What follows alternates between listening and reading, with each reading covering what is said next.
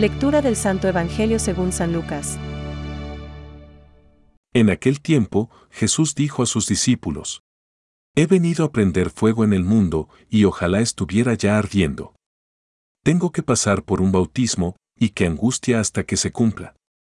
¿Pensáis que he venido a traer al mundo paz? No, sino división. En adelante, una familia de cinco estará dividida. Tres contra dos y dos contra tres. Estarán divididos. El padre contra el hijo y el hijo contra el padre, la madre contra la hija y la hija contra la madre, la suegra contra la nuera y la nuera contra la suegra. Es palabra de Dios. Te alabamos Señor. Reflexión. ¿He venido a prender fuego en el mundo? Hoy, el Evangelio nos presenta a Jesús como una persona de grandes deseos. He venido a prender fuego en el mundo, y ojalá estuviera ya ardiendo. Jesús ya querría ver el mundo arder en caridad y virtud. Ahí es nada. Tiene que pasar por la prueba de un bautismo, es decir, de la cruz, y ya querría haberla pasado. Naturalmente. Jesús tiene planes y tiene prisa por verlos realizados. Podríamos decir que es presa de una santa impaciencia. Nosotros también tenemos ideas y proyectos y los querríamos ver realizados enseguida. El tiempo nos estorba.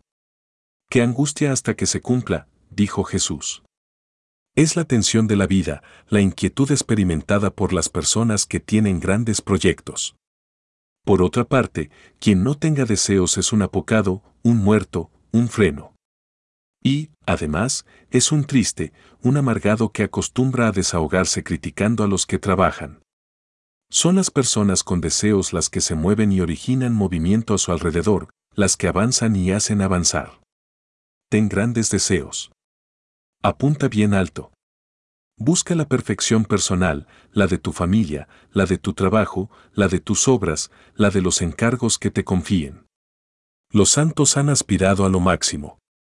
No se asustaron ante el esfuerzo y la tensión. Se movieron. Muévete tú también. Recuerda las palabras de San Agustín. Si dices basta, estás perdido. Añade siempre, camina siempre, avanza siempre. No te pares en el camino, no retrocedas, no te desvíes.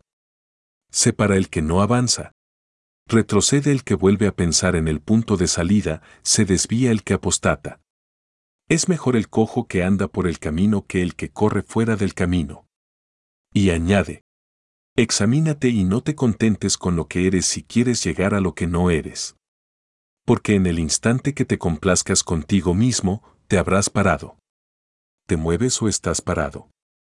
Pide ayuda a la Santísima Virgen, Madre de Esperanza. Pensamientos para el Evangelio de hoy.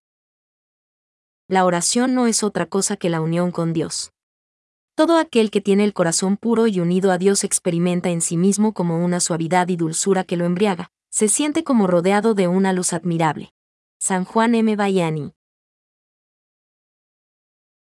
En él sí al seguimiento se incluye el valor de dejarse quemar por el fuego de la pasión de Jesucristo.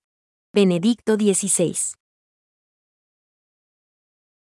El bautismo de Jesús es, por su parte, la aceptación y la inauguración de su misión de siervo doliente.